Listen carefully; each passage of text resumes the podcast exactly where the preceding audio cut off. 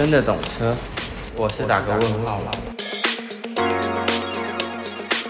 今天好吗？这里是真的懂车，我们是个有鲜明立场的节目，专门聊大家对中古车业好奇的议题，用最直球的方式分享行业真心话，帮助大家别再踩坑。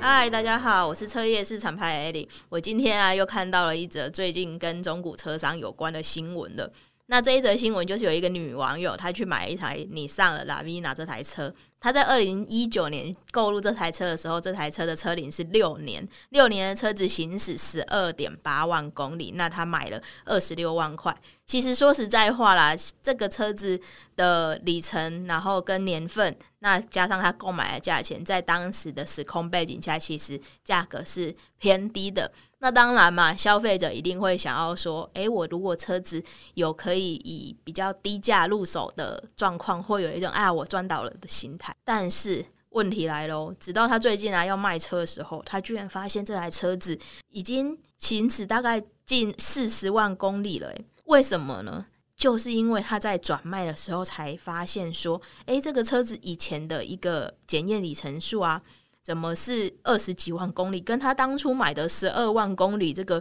数值根本是不准确的，怎么会是差距这么多这样子？所以这一件事情就有了一些交易上的纠纷，然后在网络上啊引起了一番的论战。那有一派的说法就是说，他觉得这个消费者呢好像有一点贪小便宜了，也会买到比较不好的产品、有瑕疵的产品这样子。那另一派的说法会觉得说，诶，你今天车商出来做生意嘛，你做生意，你商人啊，就是要诚信为主啊，不可以欺骗消费者啊，等等的。那其实这个就是各有各的立场了。那后来这个车商也是非常积极的，在帮这个客户去处理这个关于里程数跟车价的这个问题嘛。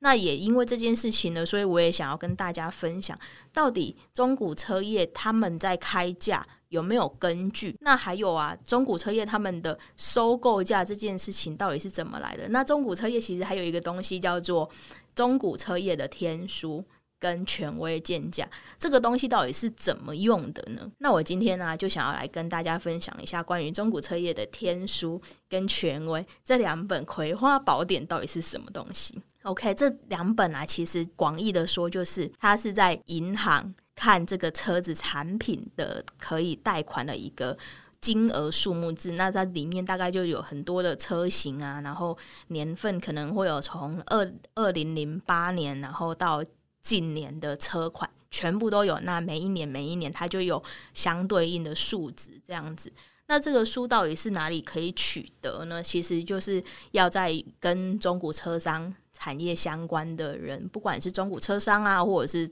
呃办理车贷相关的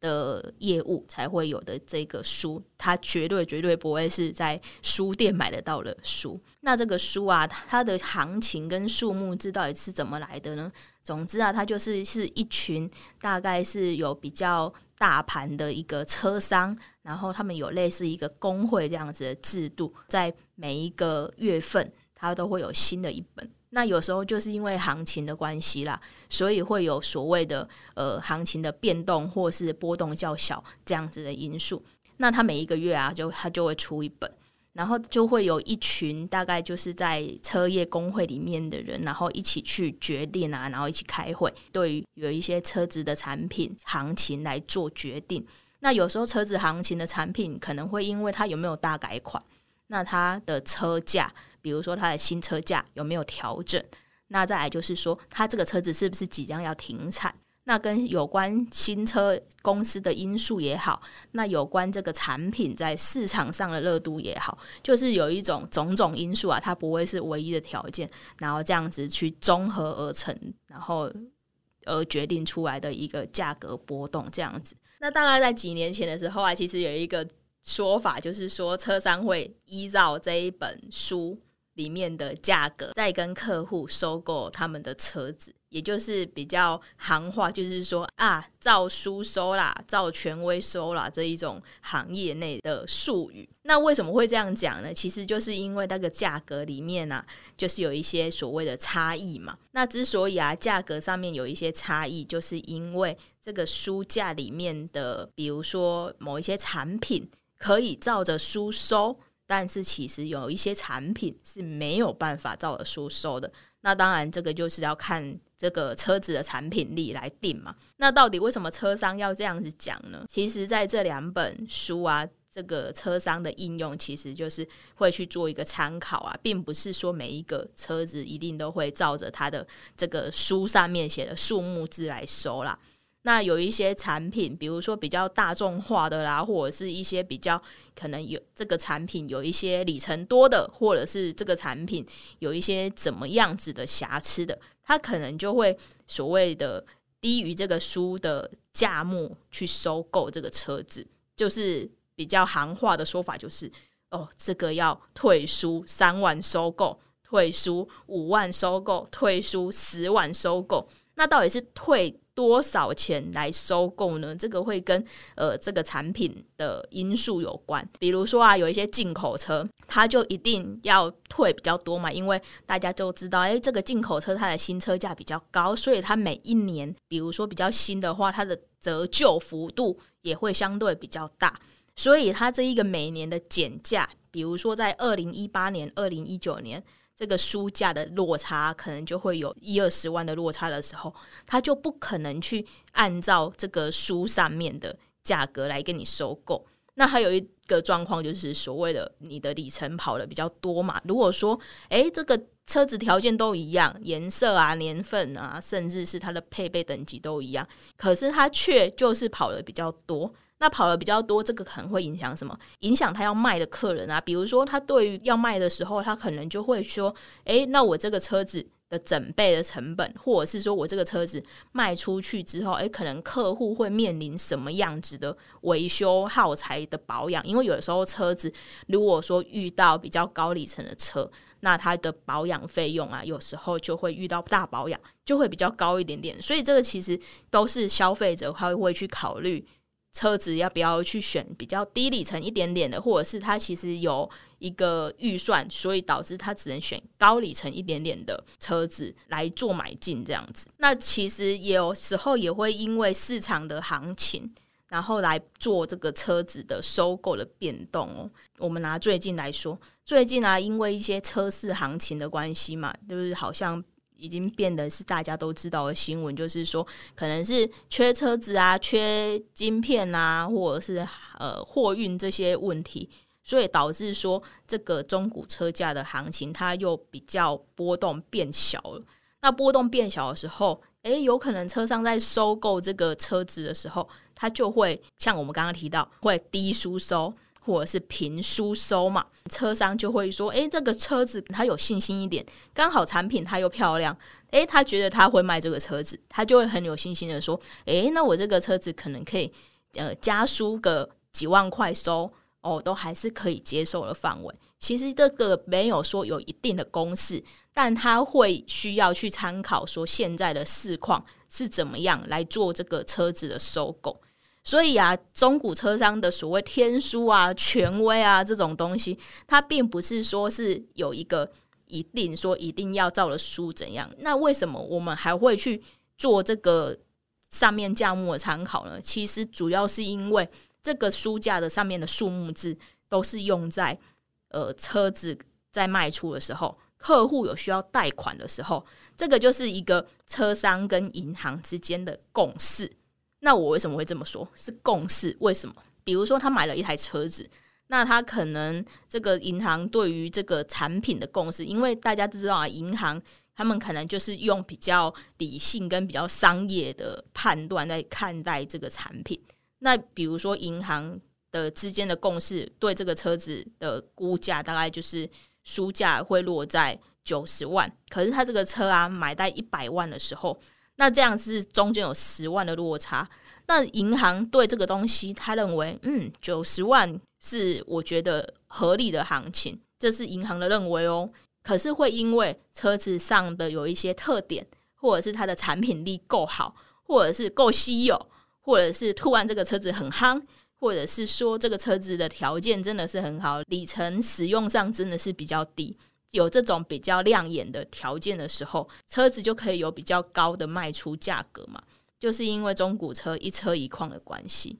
当有这些共识，有一点点价格上的差异的时候，怎么办呢？诶，这个车商可能就会去请请这个车主去付一点这个车子的头期款，或者是说，诶，这个车主本身的条件其实是不错的。那他在车贷的部分呢，银行愿意多借点钱给这个车主去买车，这也是有可能的啦。那关于这个车贷啊，或者是银行这些细节啊，我觉得有机会我们也是可以邀请就是车贷相关的业务来上我们的节目，然后一起来分享这个细节，到底银行会怎么去看待车主。那他在车主想要去买车，甚至是他想要再多贷款一点点的时候，那银行是怎么去判断说，诶，我要不要多借点钱给这个客人，或者是说，诶，这个客人可能有一些条件上的差异。我虽然这个车子鉴价九十万来说，可是我银行不一定我想要把九十万完整的借给你，我可能银行就会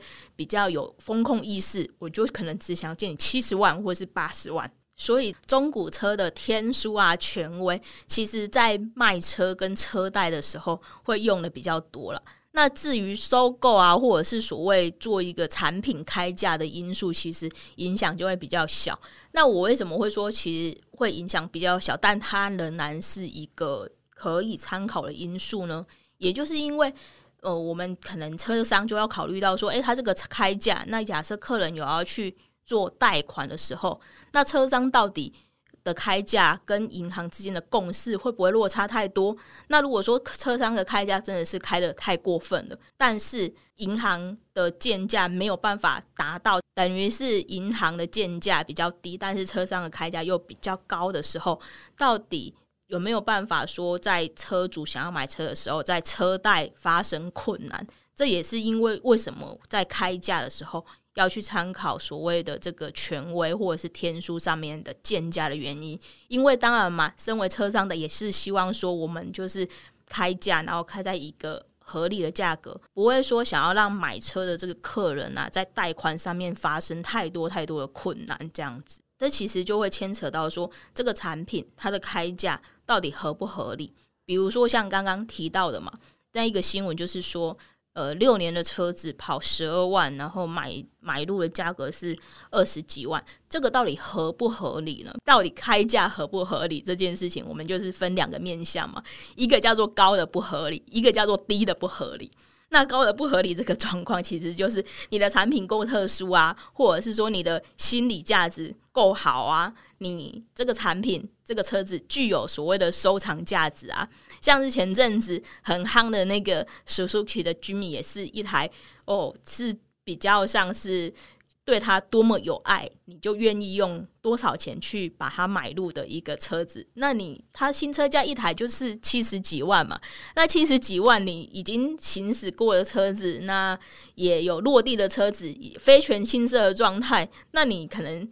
市场的行那时候市场行情七十万不可能买得到啦，那八十多万、九十万甚至破百万都有人卖，为什么？但也有人买单，为什么？这就是比较算是收藏价值或是心理价值的关系。它其实这车子已经没有办法去用一个所谓的呃产品鉴价去看它了，因为这个就是一个市场热度的问题嘛，跟供需的问题。因为后来这个车子也变得很稀少，然后。要等车等很久很久才有可能买到，那我也不得不说啦，Suzuki 这间车厂真的是蛮厉害，我其实也蛮喜欢他们家的车子的。他们做无门的车啊，或者有一些比较特殊的车，总是做的特别厉害，而且他们真的是什么颜色在搭在他们家的车子上都不会觉得奇怪啦。那我们有机会可以来聊聊这一间车厂，我对它到底有一个什么样子的看法。那我们就回到刚刚所谓的“诶高的不合理”这件事情。那高的不合理这件事情，有可能是因为你要等车嘛，或者是这个车子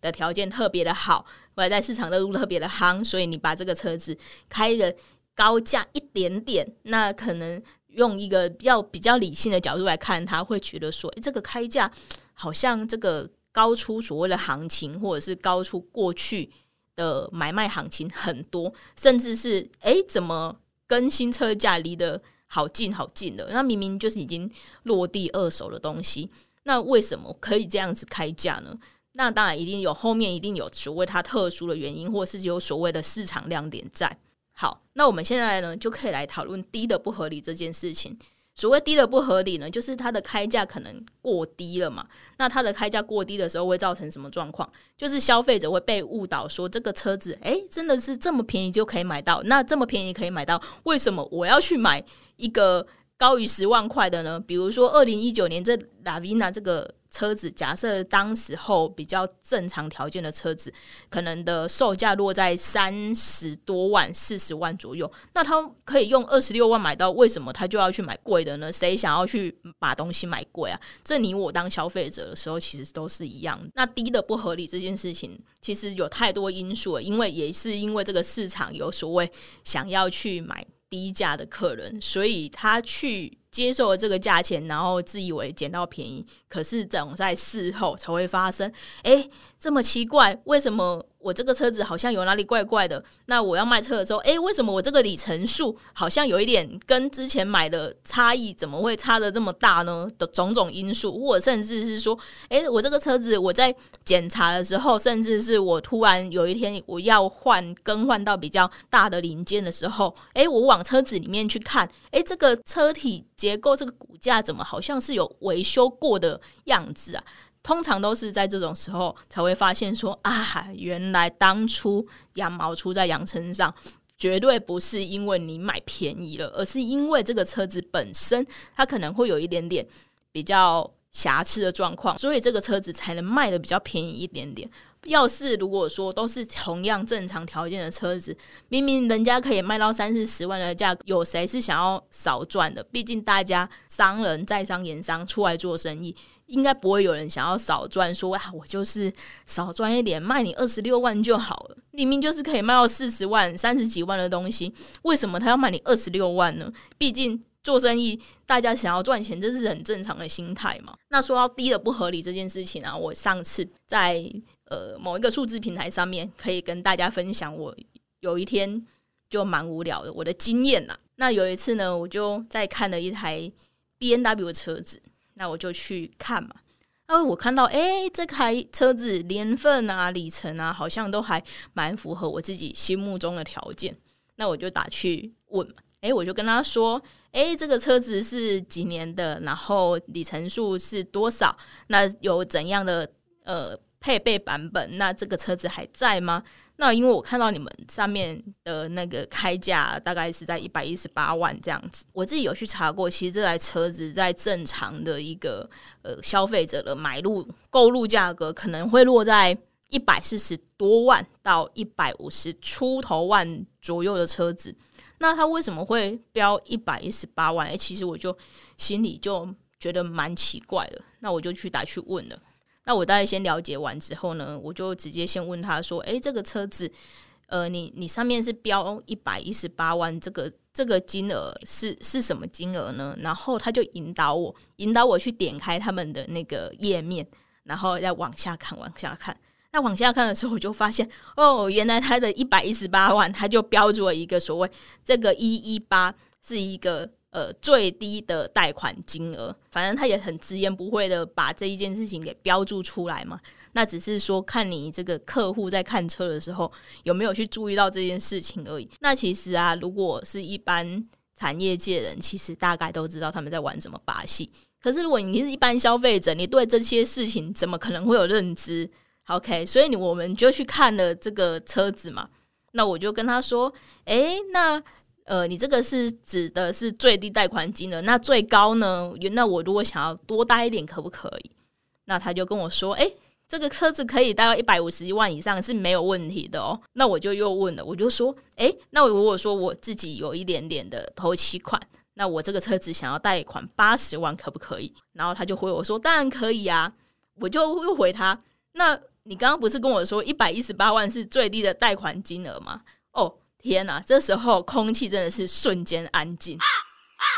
也就是说，为什么所谓车子开价低的不合理跟高的不合理这两件事情要把它分开来讲？其实它就是再去吸引你嘛，这其实也是一种手法。他去吸引你说去打电话跟他问嘛，那那可能你打电话跟他询问的时候，他就有更多的空间可以去解释说他为什么要把这个开价开在这个一百一十八万，然后再跟你解释说，诶，他这个车子很好啊，然后有等等等等等的优势条件，他先争取到跟你讲电话的机会，那让你觉得，诶，他其实人也是很好的啊，然后有跟你讲了一些话，让你愿意相信他的时候，你可能也是有机会去跟他做交易的。那他的这个一百一。十八万的价格，其实坦白说啊，就是想要吸引你打给他而已啦。但是啊，其实我遇到的这一个车商，其实人也没有说不好了，他只是也很诚实的跟我说：“哎，你就是把那个。”网页点开，然后移到最下面哦，我们是有标注说这个一百一十八万啊，只是所谓的最低贷款金额这样子的一个意义啦。所以呢，也没有说想要去批评他的意思，那只是说这个部分啊，如果说大家在看车或者是在浏览车子的时候，就可以去多注意这一种事情。那好啊，那我们可以来继续聊，就是关于呃车子。开价低的不合理这件事情，我们刚刚是举例了其中一个嘛。所谓的低的不合理，可能就会去问说：诶，你这个车子卖我那么便宜，那我这个车子是还有保固的吗？保固服务啊等等的，你就可以去了解说：诶，我这个车子真的买的那么便宜，那后面有没有人会去负责我？车子后续的问题啊，我如果车子真的是出了状况，我到底是找不找得到人来协助我处理？会不会因为我买了一个比较便宜的车子，然后我就变成汽车孤儿？诶，跟你讲，真的有很多这种事情在发生，就是他也卖你便宜的车啊，可是你这个车子买回去之后，可能有一些问题，诶，行驶个两三个月，然后就发生了。然后呢，最后还找不到人帮你处理。那找不到人处理的时候怎么办？你可能会去像无头苍蝇那样乱问嘛。那你乱问的时候，人家行业内人就知道说，诶，你这个就是已经是一个汽车孤儿的状态。那有一些啊比较呃居心不良的人，可能就会趁趁机。